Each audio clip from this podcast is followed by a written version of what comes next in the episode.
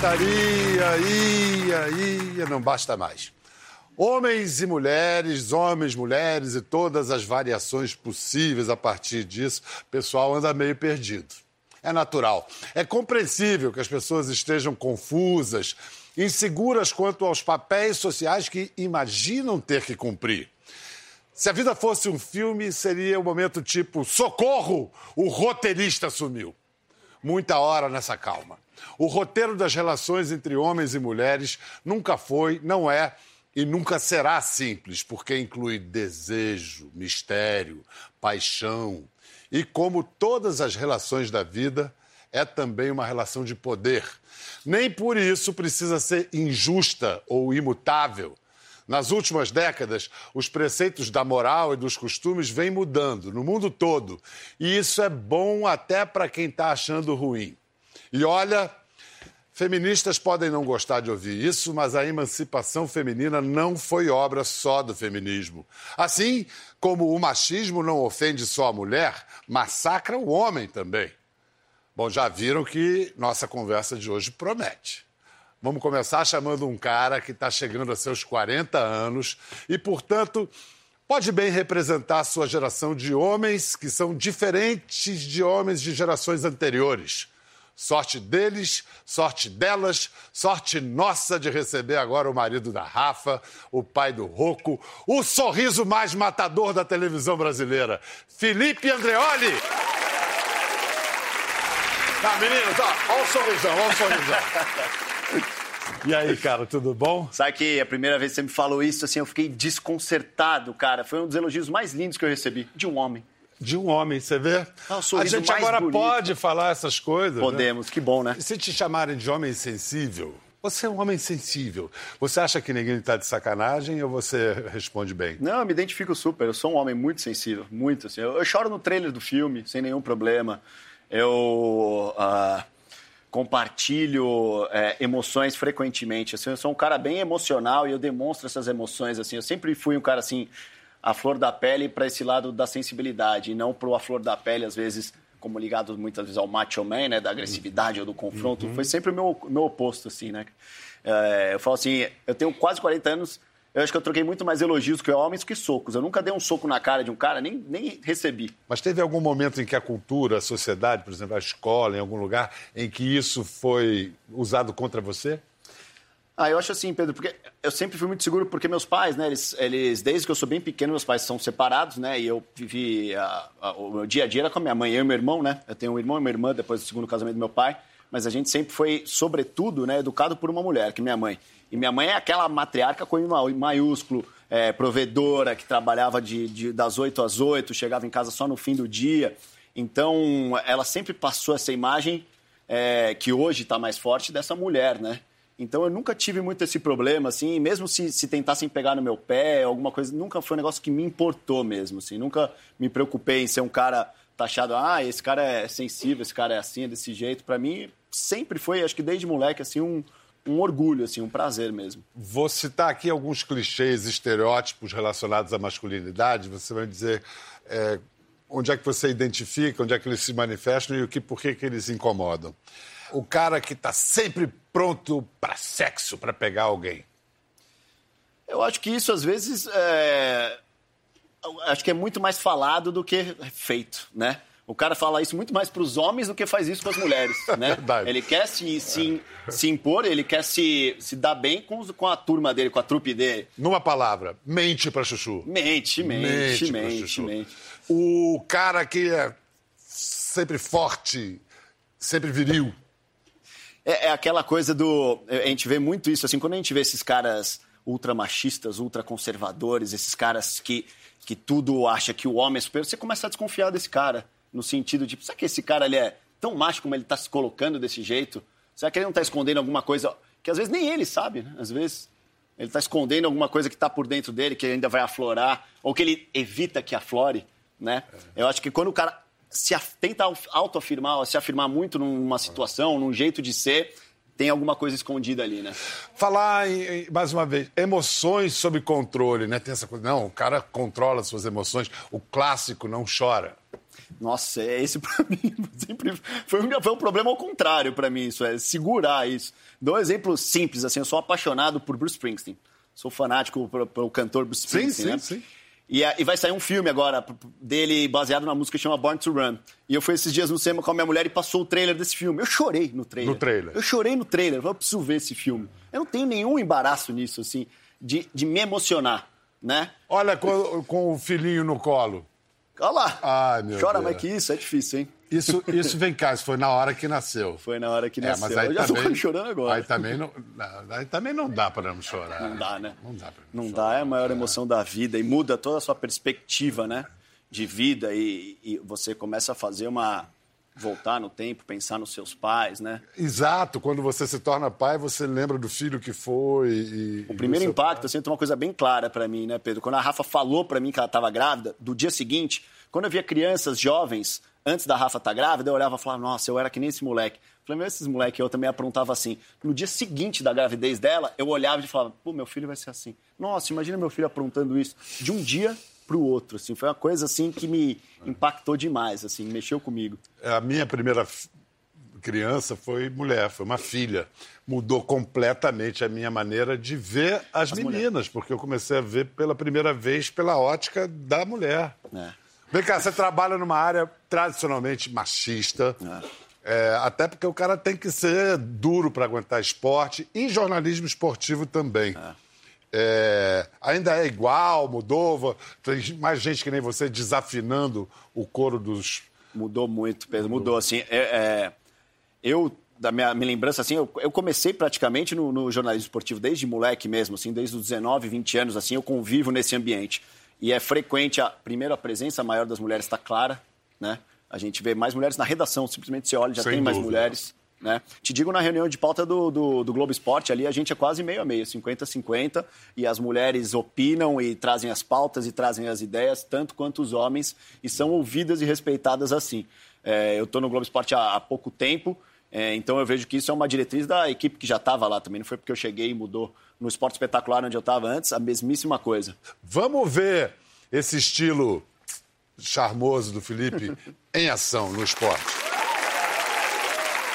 Muito bom. Emoções. Agora, você falou que o jornalismo esportivo mudou muito, mas o esporte ainda continua muito machonildo? Ah, continua. Acho que sente, sobretudo, assim. é Eu acho que às vezes essas pessoas sabem da realidade e elas se adequam, mas não quer dizer que elas concordam e vivem aquilo, assim. Acho que, sobretudo, o meio do futebol, o meio dos jogadores de futebol ainda é muito machista, ele é muito. ele segrega. é, mas eu acho que é hoje a gente tem repórteres, mulheres, eles, lógico que eles respeitam, eles sabem os limites das coisas, mas na hora que eles estão juntos, só eles ali, a gente sabe que o, o machismo das antigas ainda é, É, mas bem é forte. comum reduzir o machismo a algo que é a opressão das mulheres pelos homens. Mas quais os maiores prejuízos que os homens têm com o machismo, na sua opinião? Eu acho que o pior de tudo é que os homens, em, em geral, né, Bial, eles não percebem isso quando eles estão se machucando, porque às vezes acham que eles estão se exaltando, ou se protegendo, ou se unindo. Não, porque os homens são muito mais unidos que as mulheres. Mulher que fica falando uma mal da outra. Eu, eu acho, particularmente, que o homem é bem mais fofoqueiro e futriqueiro do que a mulher, né? Olha lá, já gostou. A gente tem uma Obrigado. plateia. Não, vocês são uma plateia muito suspeita, a maioria total de mulher. Ah, aí é fácil. Mas, Mas, eu acho é fofoqueiro, sim. A gente adora uma fofoca, é ma- maravilhoso. Eu acho que não tem que ter vergonha dessas coisas também, né, Bial? A gente não tem que ter vergonha também das coisas que a gente. das nossas falhas, é, da gente. é, Vamos lá. Por exemplo, nessa coisa de homem e mulher. é, você acha que muito do machismo vem porque o homem tem medo de mulher? Sem dúvida. Sem dúvida. É. Mas o- do, do que, de que, que o homem tem medo? Eu acho que de várias coisas, né? Porque a, a relação às vezes pode ser profissional, pode ser uma relação amorosa, né? Você. Acho que de um, de um lado profissional, pô, não vou deixar essa mulher se impor é, é, comigo, fazer comigo desse jeito. Quem que ela tá achando que é? Acho que quando o cara tem com uma mulher, ele, ele se defende, ele acha que é, ele tá muito mais exposto do que se é um homem, se é de homem para homem. Aqui é de homem para homem, ou essa mulher fazer isso. Cara, isso pra mim é um negócio inadmissível, nunca foi, cara. Minha mãe sempre foi uma pessoa assim que, tipo, sobe aqui, resolve a parada. E eu ficava, ah, minha mãe, cara, como ela faz essas coisas, como ela resolve isso, cara? Sim, é uma admiração, né? E eu acho que do lado também amoroso, sexual, pô, sem dúvida o homem fica muito mais nervoso na hora daquela relação. Pô, quando você foi quando eu saí o, com a medo, Rafa a primeira o... vez, o cara falou, ai meu Deus do céu, não posso... Rafa Brites, mulher desse é. cara aqui, com todo respeito, é, é um mulherão, é. linda, é. loura, alta. Me ensinou muito, né, Bial, assim, porque... É, outra coisa, né, tipo, que esse cara tá olhando minha mulher? Vou arranjar uma briga com esse cara, o cara folgado, tá olhando, que, que tá maluco? E hoje eu já entendo muito, mas falei, o cara tá olhando, lógico que ela é bonita mesmo. Se eu não passar de um limite da educação, da civilidade, Ok, ela é bonita onda, mesmo. É, é, é. Tá tô, com, tô com ela. Tô comigo, tô com ela, eu tô. É. é. Então... Mas, mas a coisa do medo, será que o homem fica intimidado de não conseguir satisfazer a mulher? Sem, Rola isso? Ah, sem dúvida, lógico. Eu, eu, eu, o meu maior prazer é ver a mulher ter o prazer. Então, se você não consegue chegar nessa parte, pelo menos para mim é muito frustrante. Quantos homens, é, falando do, da maneira sexual mesmo, é, até pouquíssimo tempo, o cara quer fazer o dele, se satisfazer e pronto, se depois contar pro cara, oh, essa noite aí, cara, virei a noite, ah. rapaz, tá louco, não sei o quê. Parece que é um negócio só dele, né? Pra mim, acho que não tem nada mais incrível do que você ver uma mulher tendo prazer. Falar, caraca, essa mulher tá muito louca, que beleza, né? Isso é. Acho que é o ápice do prazer. Você conhece aquele, aquele poema do John Donne, que é um poeta medieval que era padre, que o Augusto de Campos traduziu e o Caetano cantou? Deixa aqui minha mão errante. E aí fala que a mulher ela é como uma, uma encadernação vistosa feita para iletrados. A mulher se enfeita, mas ela é um livro místico e somente a alguns é dado lê-la. Isso, como é que se lê uma mulher? Eu acho que é, falando novamente do, do, do, do Bruce Springsteen, uh -huh. ele tem uma música que chama Secret Garden, né? É o Jardim Secreto. Então a, a frase final da música é There's a secret garden she hides, né? Tem um jardim secreto que ela se esconde. E eu acho que a mulher tem alguns lugares que são impenetráveis, realmente. Tem coisas que a gente nunca vai conseguir alcançar, a gente nunca vai descobrir. Tem horas que a gente nunca vai saber o que elas estão pensando. Mas eu acho que a gente só consegue estar perto e, e, e ter essa conexão máxima é, tentando, sobretudo, compreender o outro, né? Seja um homem é. com homem, uma mulher com uma mulher, Exatamente. um homem com uma mulher. O é. importante é você tentar se conectar e, e às vezes, a gente discorda, né? Os casais discordam, os casais brigam, mas você tentar, pelo menos, ouvir e entender o outro ponto de vista, né? É, a Rafa, sua mulher, escreveu um texto bonito quando o Rocco nasceu. Acho que tem, tem aí. Olha só, pai não ajuda, pai divide, pai não faz favor, apenas faz. Pai não carrega só a bolsa do bebê, o carrega. Eu amei conhecer o pai do meu filho. Eu me entrego ao sono em paz, pois a outra metade está aí. Eu cuido de você, você de mim e nós dele. a cara de contente dele, deixando a moça não, dormir eu, lá. Eu sou assim, maluco, assim, Bial, assim, de estar tá com meu filho, de dar atenção para ele, assim, é uma coisa engraçada. O Rouco tem uma, uma certa dificuldade na hora da na, à noite, na hora do sono. E agora pro Globo Esporte eu acordo bem cedo. E a Rafa está numa rotina assim é, mais alternada, então não tem muitos horários. Mas à noite, em especial, ele chama por mim. E eu amo, eu acho incrível. Para mim aquilo eu falo, fica aí, fica, ele tá me chamando, deixa, deixa. Eu levanto na hora que for, na madrugada que for. Esses dias mesmo, agora recentemente, ele começou a gritar, ela foi. E aí ele.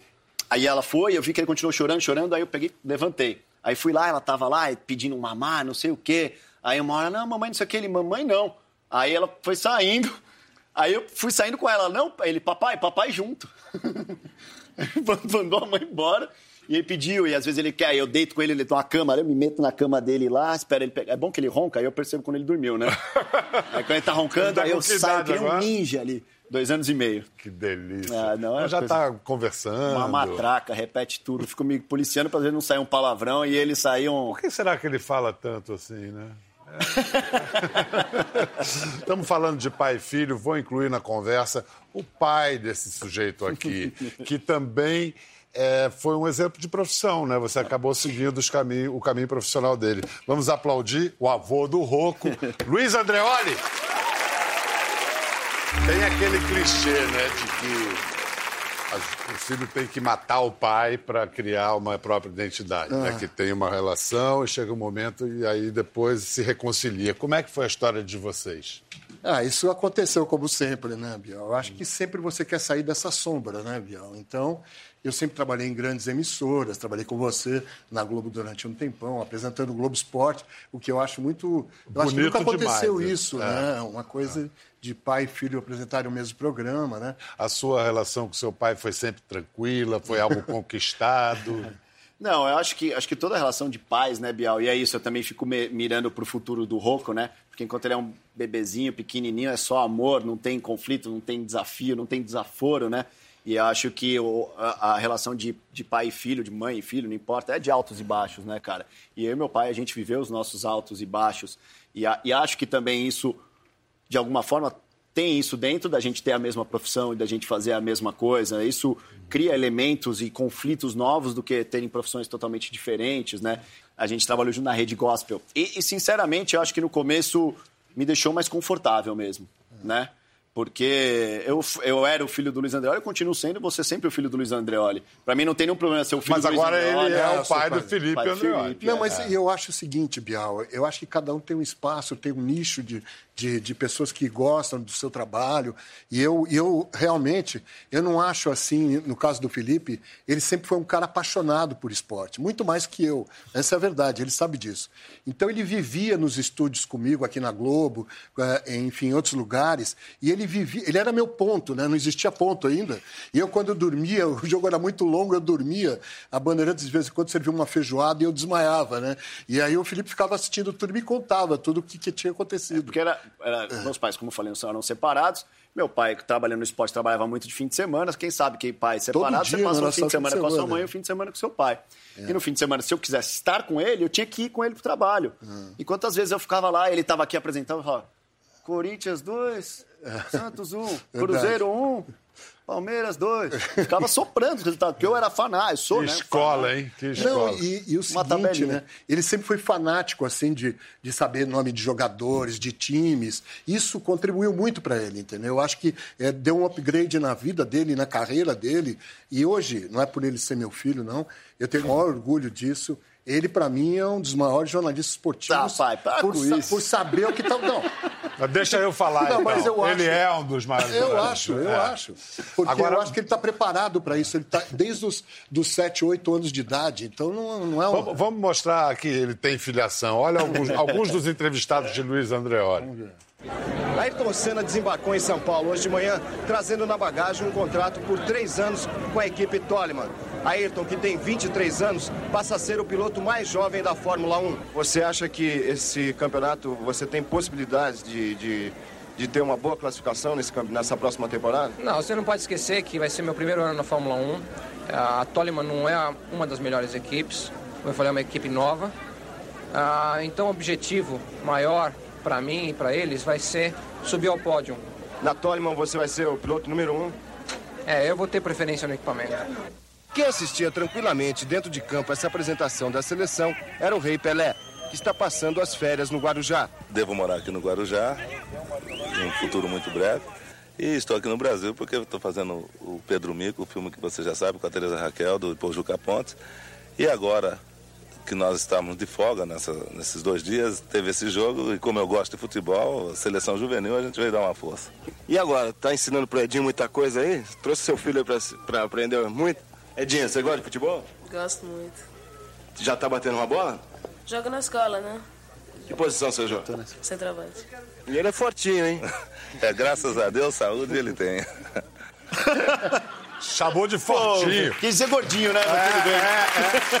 Como você observou, é muito, é uma coincidência muito bonita. O é. Felipe hoje está no programa que você apresentava não, não na década de 80, né? Eu fiquei até o final Mas de olha como era diferente. Vamos olha lá. a comparação entre lá e agora. Vamos ver se era o pior. 53 clubes profissionais disputam aqui em São Paulo o Campeonato Paulista da Segunda Divisão. É o maior torneio do país em número de jogos e o terceiro em volume de arrecadações. É nós, São Paulo, tamo junto, ah, moleque. Já vou subir aqui nesse cenário, é tudo nosso. Afinal de contas, cheguei, é minha estreia e além disso, hoje tem a grande final da Taça das Favelas. Deve Acho ter sido uma... muito emocionante é. para você isso. Foi, né? foi, foi. É uma viagem no tempo, né, Bial? Porque tem tudo a ver com um pouco que ele falou, né? A convivência nas redações com ele, eu lembro são coisas, às vezes, vão além da é, sensação. Eu lembro do barulho das máquinas de escrever, sabe? Tá, tá, tá, tá, tá, tá, tá, tá. Aí eu lembro, sei lá, de ver a Marília Gabriela na redação, de ver pessoas. Você vai criando admiração, né, cara? É que nem um grande álbum de figurinha que você vai colecionando aqueles momentos, aquelas pessoas. É, Você lembra coisas pequenas, eu lembro de viajar com ele para um jogo e aí tá o Luciano do Vale narrando, o Mário Sérgio comentando. Felipe, qual a qualidade do teu pai como jornalista?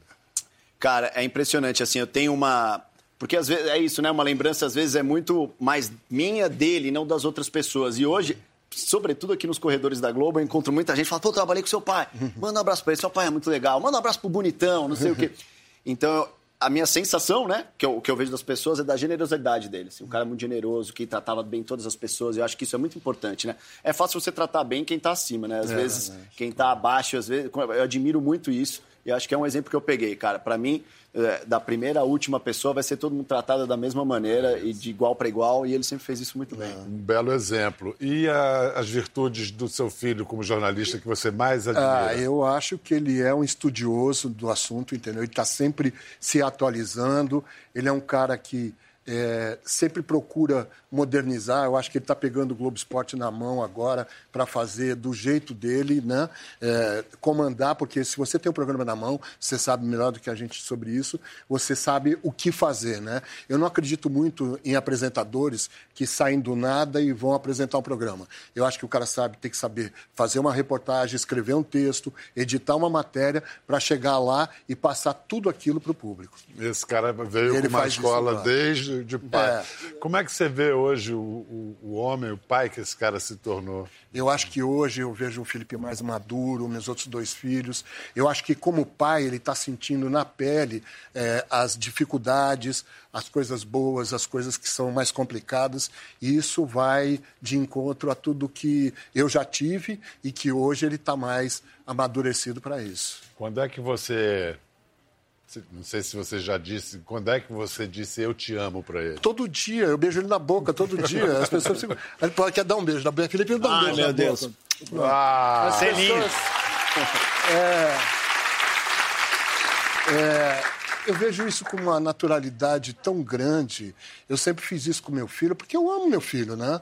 você falando desse beijo, esse beijo que vocês deram, me lembrou outro verso que é do Gilberto Gil. É. Eu passei muito tempo aprendendo a beijar outros homens como beijo meu pai. É, É legal. uma beleza de canção. O- agora tem um documentário, O Silêncio dos Homens, que é, foi uma parceria entre a marca Natura Homem e o portal Papo de Homem, um portal que tem muito leitor já há muitos anos. E esse documentário, O Silêncio dos Homens, é uma obra conduzida pelo jornalista que a gente vai chamar aqui para participar dessa conversa, o Ismael dos Anjos. Ismael, é, esse, esse Papo de Homem é um portal que virou uma referência. Como é que surgiu? Já tem. Desde quando que existe o portal? São 12 anos. 12 anos. E, e por que surgiu? Como é que foi eh, assim, Eu acho essa como necessidade? Quase tudo surgiu com uma insatisfação. É, tinha um grupo de homens que não se sentia representado pelas conversas em torno das masculinidades que via aí, então com as revistas da época, não achavam que eles eram bem aquele público e começaram a trocar e-mails primeiro para depois fundar um blog para depois virar um portal. Então foi um- uma maturação contínua assim. Os temas mais recorrentes que apareceram e como eles foram se transformando durante esses anos. Hum, Eu acho que no início tinha um lugar do, do jovem ali de 20, 20 e poucos anos que era o que, que eu tenho que fazer, como eu chego numa mulher, como eu falo com, com outra pessoa, como eu lido com a minha carreira.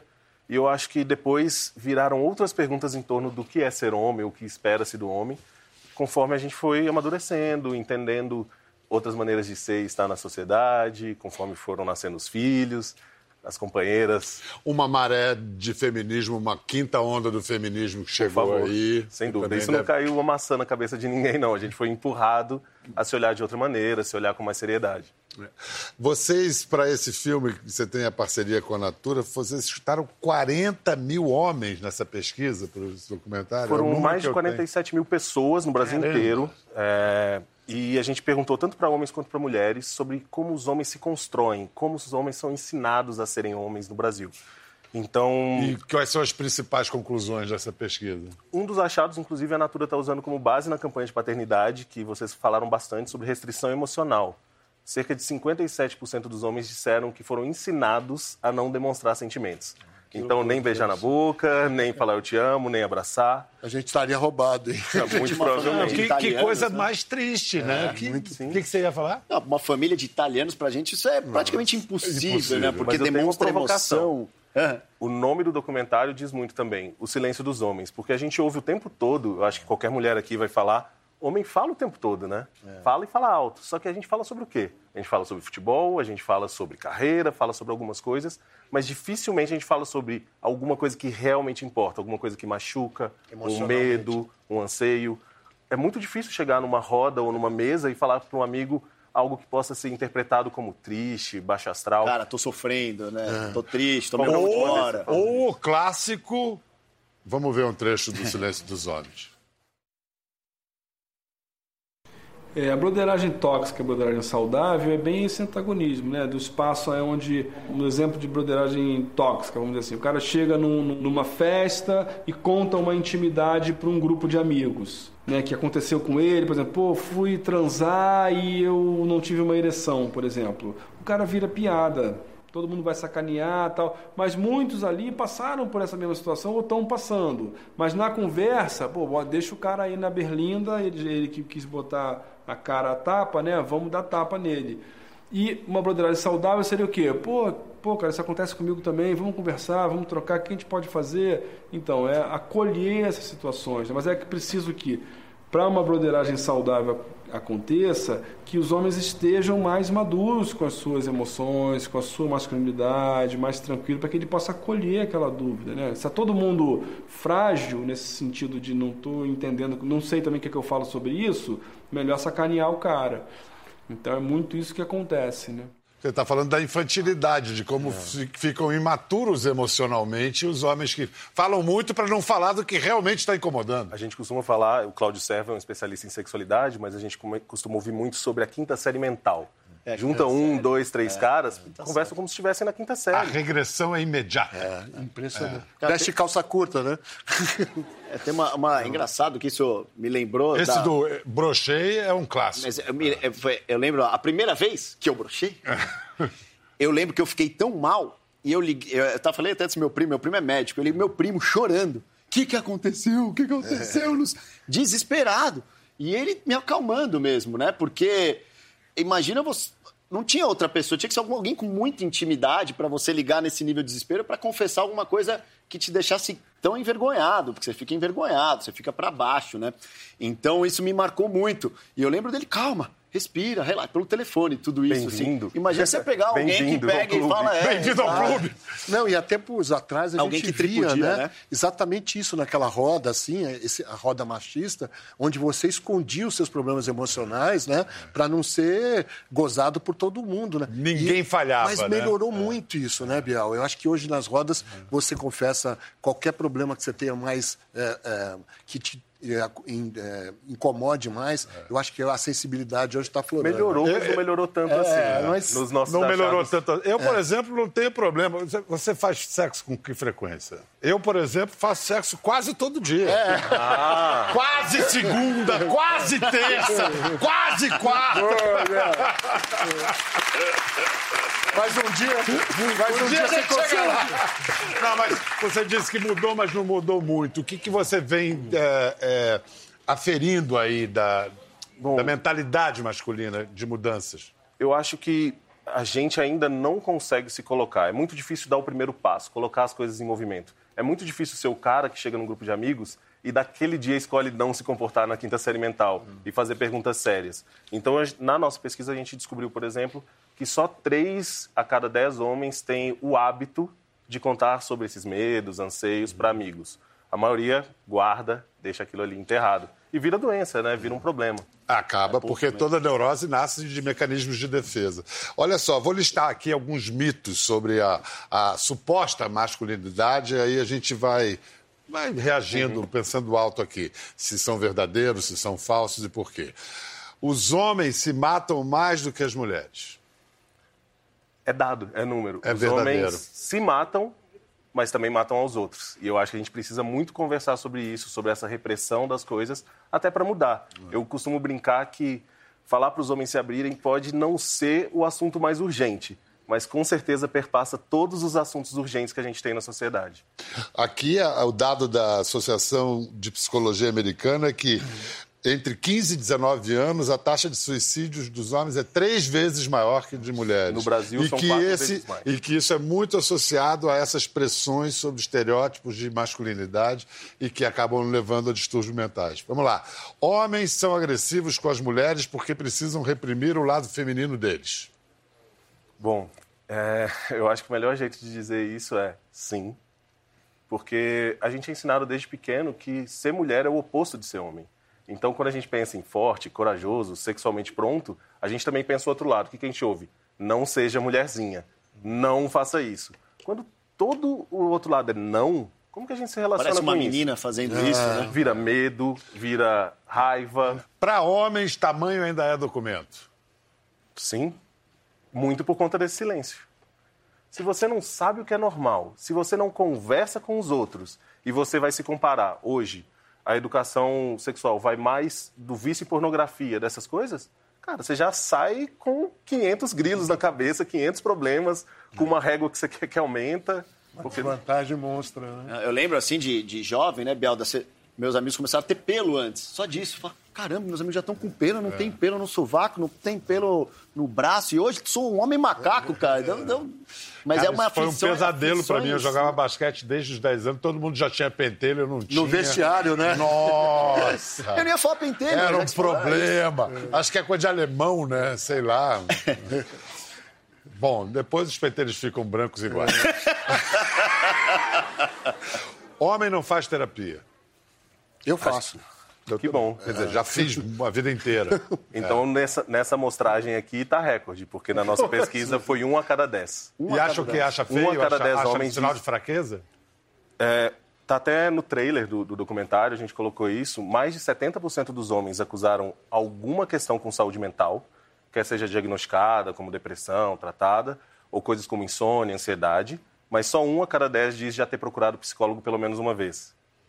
E essa questão, homem se importa com o orgasmo feminino? Dizem que sim.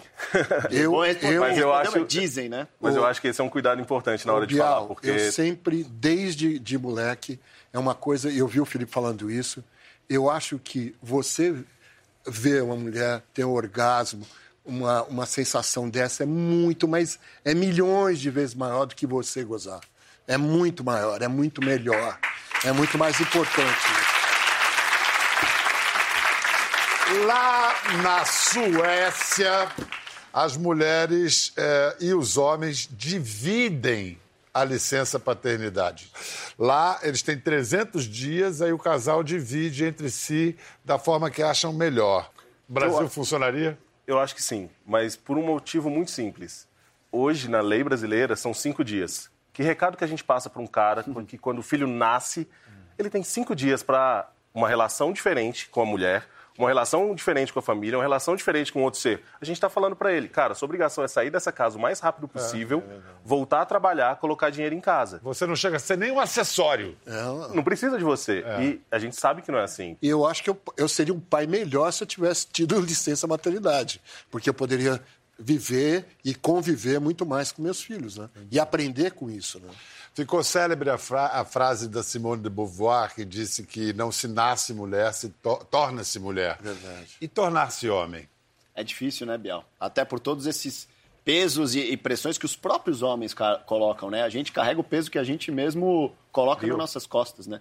Então, e, e nesse mundo moderno, hoje eu acho que a gente está vivendo um momento de reequilíbrio, né? Eu acho que realmente a gente precisa dar muito mais atenção, ouvir a voz das mulheres, ouvir a voz de quem tanto tempo ficou é, colocado à parte ou de lado, para isso depois ter um equilíbrio agora. A gente precisa realmente forçar um pouco a mão, botar, esfregar na cara das pessoas isso, A gente vai caminhando devagarzinho. para esse equilíbrio chegar. Eu queria agradecer demais Ismael dos Anjos, eh, Luiz, Felipe, mas eu vou terminar então lendo um texto de um pai de quatro filhos, que tem uma quinta a caminho.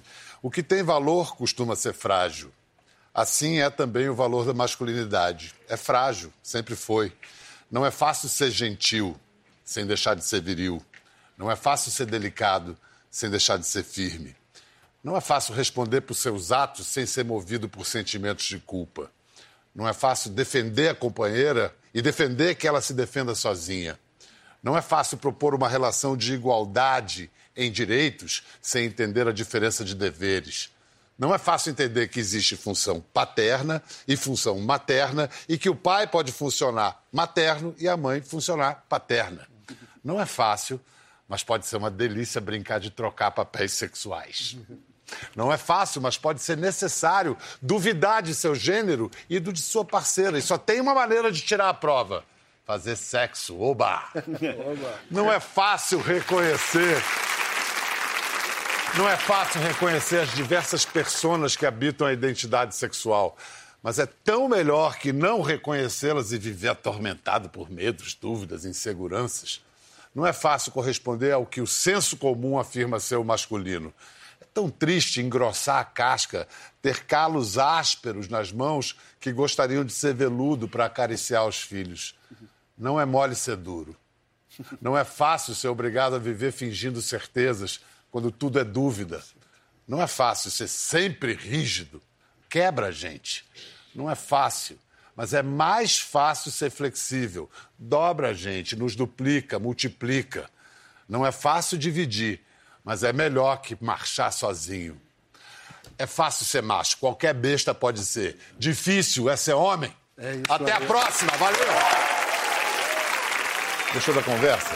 No Globoplay você pode acompanhar e também ver as imagens de tudo que rolou. Até lá.